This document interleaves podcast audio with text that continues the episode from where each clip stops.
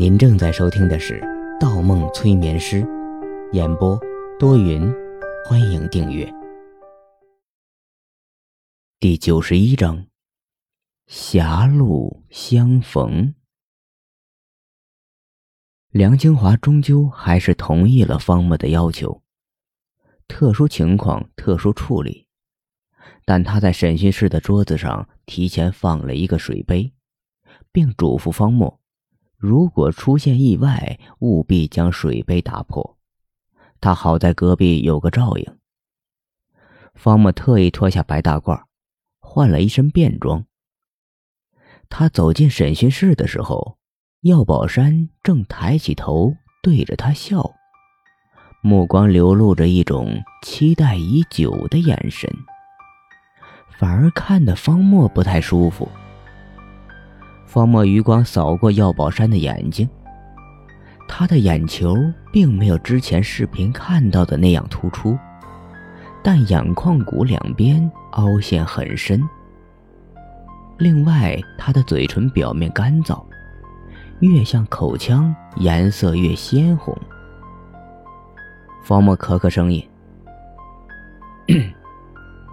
药宝山。”现在你由我负责。药宝山啧啧几声，摇摇头。又来一个。警队的人就是多呀，一个又一个。你是今天第三个审讯我的人了。话音未落，方默内心吹过一丝凉气，眼睛一闪，忽觉着药宝山的眼球刚才似乎真跳动了一下。右眼，没错，就是右眼。他晃晃头，脑后传来一阵酸麻。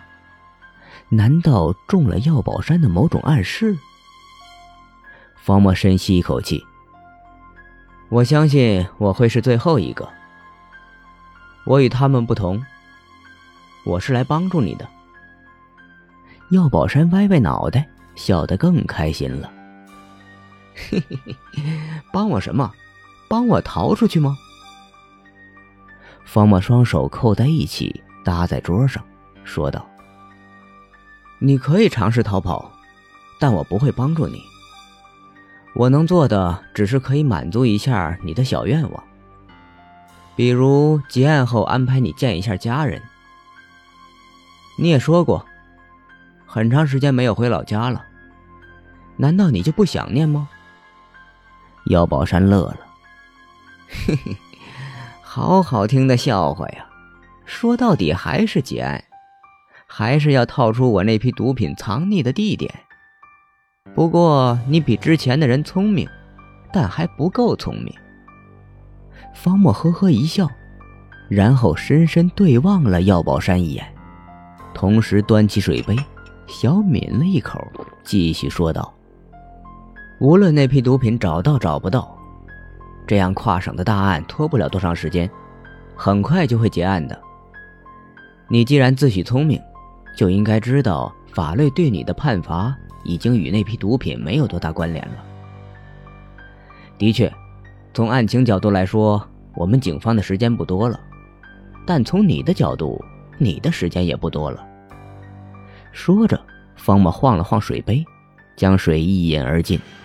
然后侧身将杯子小心翼翼地放到桌角处，又说道：“来的时候，局里基本对你放弃了，毕竟伤了我们两个人。同事们的情绪都相当愤怒，没有人愿意再接手你。大多数人眼中期盼的都是早点崩了你。其中不少人想必已经帮你打点好了死刑前的一切关系。”这里面的规矩我就不多说了，一定让你临死前能好好享受。所以到了现在这种情况，毒品究竟藏在哪里，已经没有人真正关心了。走进这间屋子前，我的领导嘱咐我，桌子上有一个水杯，如果这人不合作，就把杯子打烂。不过既然来了，我决定好好跟你谈一谈。药宝山冷笑一声，眼中尽是不屑的表情。哼，好好享受，你在威胁我吗？你觉着我会怕警察吗？他又扫了眼地上的水杯，啧啧起来。哼，故意降低防备，想接近我吗？我们之间有什么好谈的呢？之前我和你两位同事谈的倒挺愉快，你要不要也体验一下？这个时候，药宝山伸出一条细长的舌头，快速舔过嘴唇。方木目光一闪，注意到对方的舌头确实有些古怪，偏向左边，应该是半舌，也就是说，右边的一半被切除了。方墨停顿了一下，说道：“因为我觉得我们是一路人。”你很像之前的我。哦，药宝山忽然来了兴趣。之前的你，这位警官，你可真会说话。方墨接着说：“你说你很多年没有回老家了，我也一样。小时候出来一直也没联系过，估计家里也剩不下什么人了。还有。”你之前这样跟警察玩，真是不怕死啊！我想起了我之前进入这个行业的时候，被同事称为“拼命三郎”，也喜欢玩，做一些心惊胆战、剑走偏锋的事情。你说我们是不是很像呢？药宝山坐正了身体，问道：“咦，警官哪里人？”方墨说：“安徽马鞍山。”我们老家那里山连着山，交通很不发达。我离开的时候才十一二岁，家里还有三个姐姐，一个弟弟。我记得周围村里最好的活就是卖山、炸山、磨石头。出来十六年了，我一趟也没有回去过。药宝山说：“我老家与你不同，门前就是一条河。”背后还有一条河，前面是条大河，背后是条小河。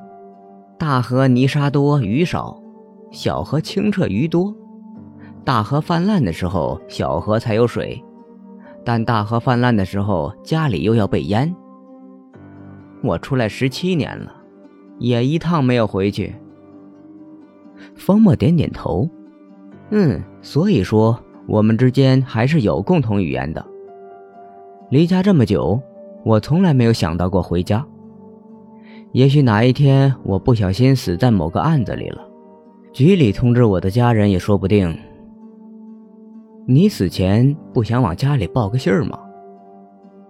药宝山张着嘴干笑了几下。哼，警官，你的笑话太冷了。你死是衣锦还乡，我死是遗臭万年。我往家里报什么信儿？方墨歪歪头，声音沉了下来。我可不这样认为，我们只是工作不同而已。难道我们想的是造福一方水土，博个好名声吗？不，绝对不是。如果是的话，我两年前就回去了。我只希望我的故事无论好坏，传回老家的时候，能让所有人心里一震。那毕竟是我曾经恨过的地方，我要让他们看看，我走出去就是比他们强。药宝山笑着点起头来，嘿嘿，好，好一个走出去就是比他们强，好一个无论好坏。警官，你这种思想我很佩服，但如果被隔壁听见了，就有些危险了。方墨耸耸肩。我说我们是一类人吧，危险又怎么样？我来这里的目的又不是审讯你，只是想和你聊聊天而已。你的事情如果传回老家，一定很震撼。不过既然你没有那个意思，也就算了。祝你好运，我要走了。说着，方墨弯下腰，又把地上的水杯放回桌面。站起身来，药宝山长长吐出一口气，笑了。嗯，嘿嘿，谢谢警官和我说了这么多。嗯，算了，你比较特殊。既然我们是一类人，你陪我聊了半天，我也送你一个小秘密，当做礼物吧。方墨抬起头，扫了对方两眼，摇摇头。秘密，我不要。我说了，这不是我来的目的，我不关心那批毒品。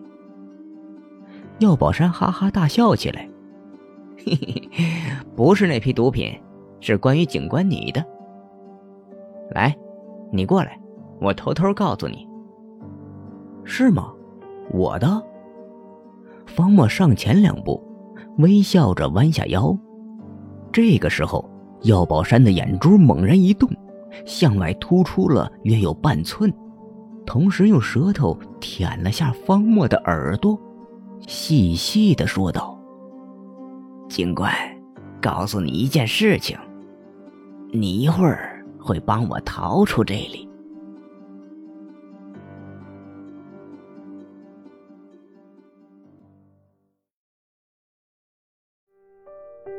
本集播放完毕，喜欢请投月票，精彩继续。